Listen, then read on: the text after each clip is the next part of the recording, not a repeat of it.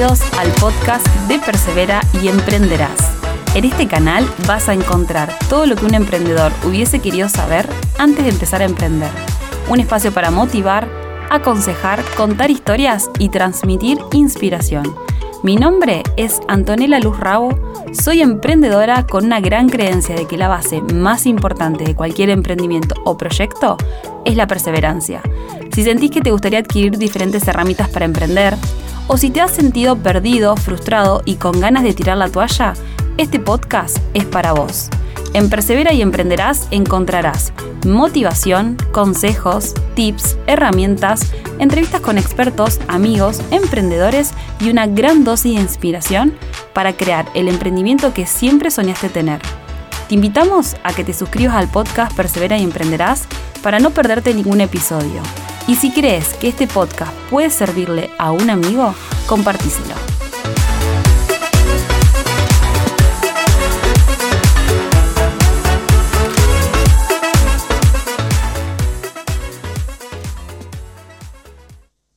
Buenas, ¿cómo andan? ¿Todo bien? Hoy les traigo un nuevo episodio sobre cómo potenciar tu creatividad. Primero que nada, quiero que sepamos que todo desarrollo creativo va a comenzar con una creencia. ¿A qué voy con esto? Para empezar a crear tenemos que creer en algo, ya sea en una idea, en un proyecto, en una visión que tengamos, puede ser también en el universo, en Dios, en lo que quieras creer. Porque la creencia va a ser la fuente de energía que te va a impulsar a dar tus primeros pasos creativos. Hay una fórmula bastante conocida que lo fui leyendo en diferentes libros, sobre creatividad y es, creo algo, lo creo y creo más en mí. Si desglosamos esta fórmula de la creatividad, es crear algo, ya sea un emprendimiento, una pieza gráfica, lo que sea que queramos crear, creemos en eso que creamos y por ende como resultado va a dar creer más en uno mismo. ¿Sabías que la mente es muy poderosa? Porque si vos crees que no podés hacer o desarrollar algo en tu vida, literalmente no vas a poder hacerlo. Porque desde el momento cero te condicionas mentalmente a que no sos capaz o que no podés o lo que vos quieras decir sobre base a eso, digamos. La mente no va a estar diferenciando si lo decís en joda, en broma o si realmente es así. No va a entender esa frecuencia magnética la mente entienda la palabra o, digamos, la característica que dijiste de vos mismo, eso va a captar la mente. Si vos creas un campo energético en donde, por ejemplo, te propones metas, objetivos y constantemente creas con la mente, lo deseas, literalmente el universo y la vida no les va a quedar otra que dártelo. Entonces empecemos a cuestionarnos las creencias que tenemos en nosotros porque muchas de ellas pueden no ser nuestras, pueden ser creencias de todo tipo, incluso creencias limitantes de nuestros padres, de nuestros maestros, de todas las personas que nos fuimos cruzando en la vida. Entonces es empezar a decir, bueno, o sea, poner las cartas sobre la mesa y decir, bueno, yo soy de esta manera. ¿Viene desde, mi, o sea, desde mis creencias o realmente viene de la creencia de alguien más? Porque esa persona creyó que no podía y nos las transmitió en nuestro crecimiento. Eso es algo a rever que constantemente tenemos que estar en ese ejercicio de poder ver qué es lo que creemos, porque si nos adentramos adentro nuestro nos vamos a dar cuenta que muchas de esas creencias no nos pertenecen.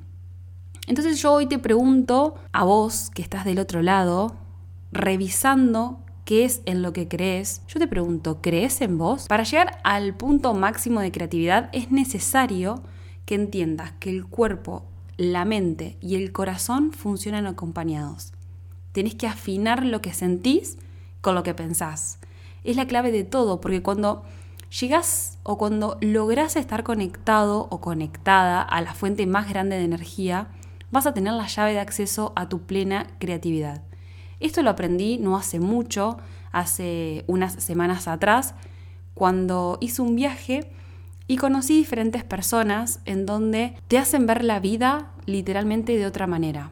Es en donde entendí que la mente no está por un lado y el corazón por otro. sino que están totalmente relacionados. Entonces nosotros tenemos que llegar a afinar y a conectarnos, conectar tanto nuestros pensamientos, todo lo que emitimos con nuestra mente y todo lo que sentimos con el corazón.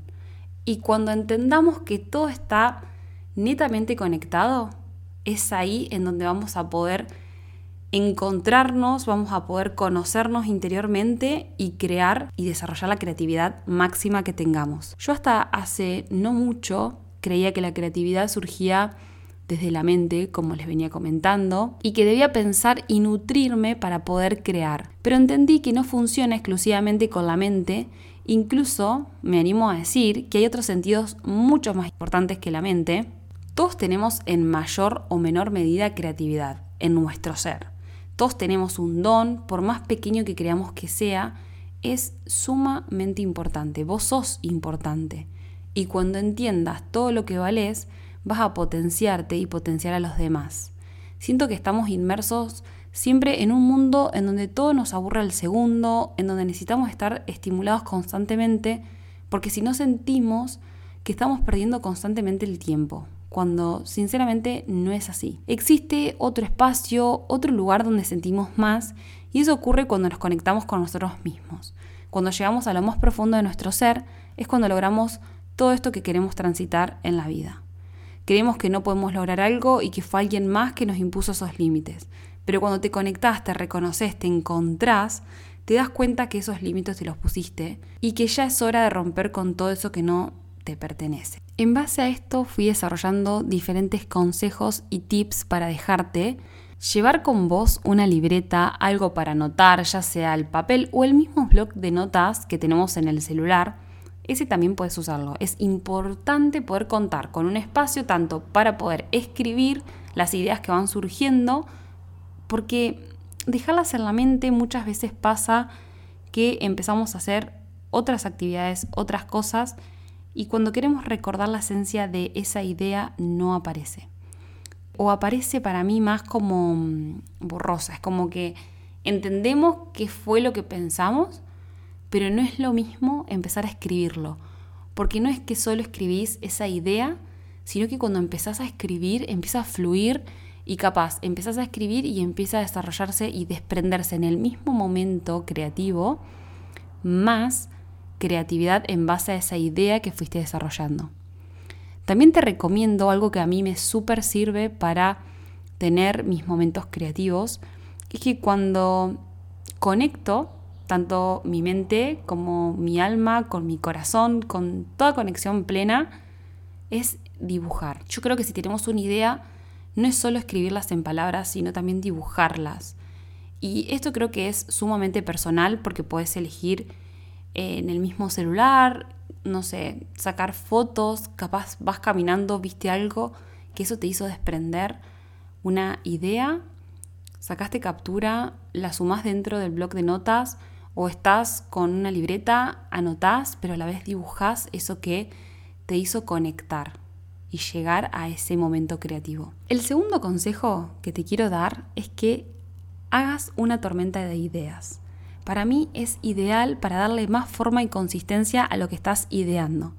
Te recomiendo que no solo lo muestres o pruebes antes de lanzarlo a tus pares, o sea, a tus colegas, personas que se dedican a lo mismo que vos, sino también a las personas que confluyen con vos en el día a día. Es ideal saber qué ven ellos, capaz encuentran o ven algo diferente a vos, y no lo vamos a saber a menos que se los mostremos o le comentemos en qué estamos trabajando.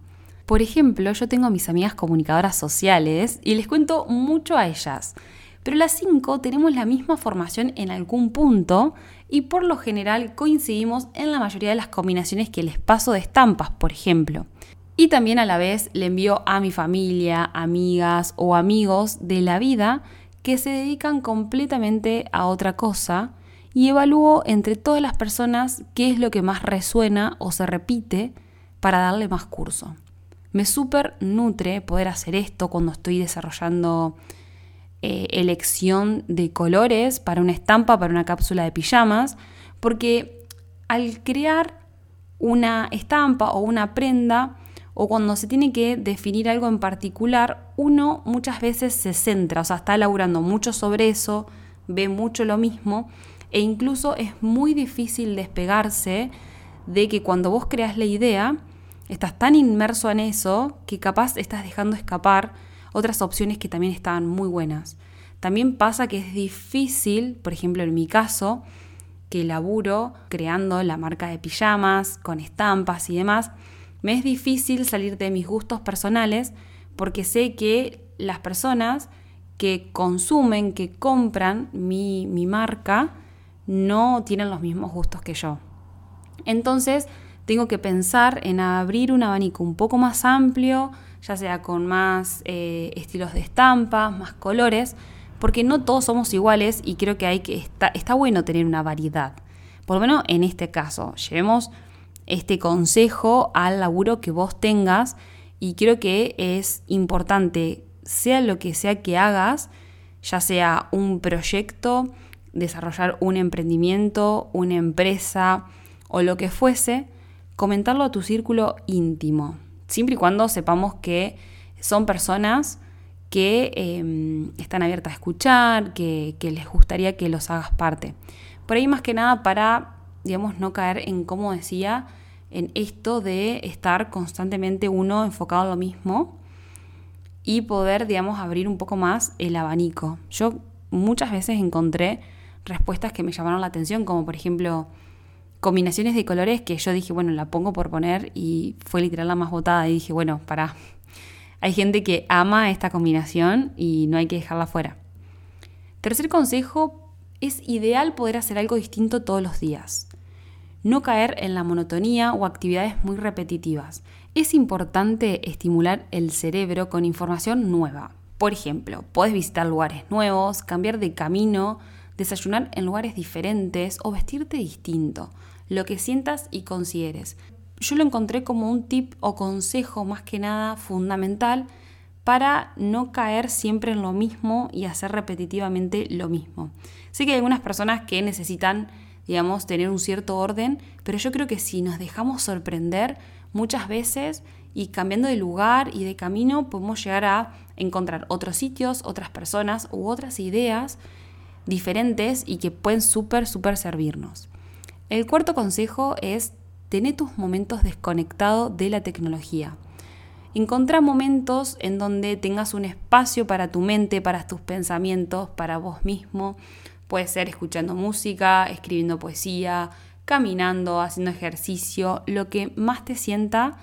Hoy en día estamos sumamente conectados a las redes y a todo lo digital y estaría bueno tener nuestros momentos con nosotros mismos, con nuestros pensamientos, con nuestra mente. Y es así en esos momentos, en esos lugares, en donde nacen las ideas. Muchas veces es necesario poder desconectarnos para luego volver y focalizar a tu verdadero objetivo, que es tener ideas. Otro de los consejos es que tengas una apertura mental a leer libros de todo tipo, ya sea del tema que querés desarrollar o una novela. El secreto acá es que puedas conectar con eso, porque literalmente la conexión lo es todo.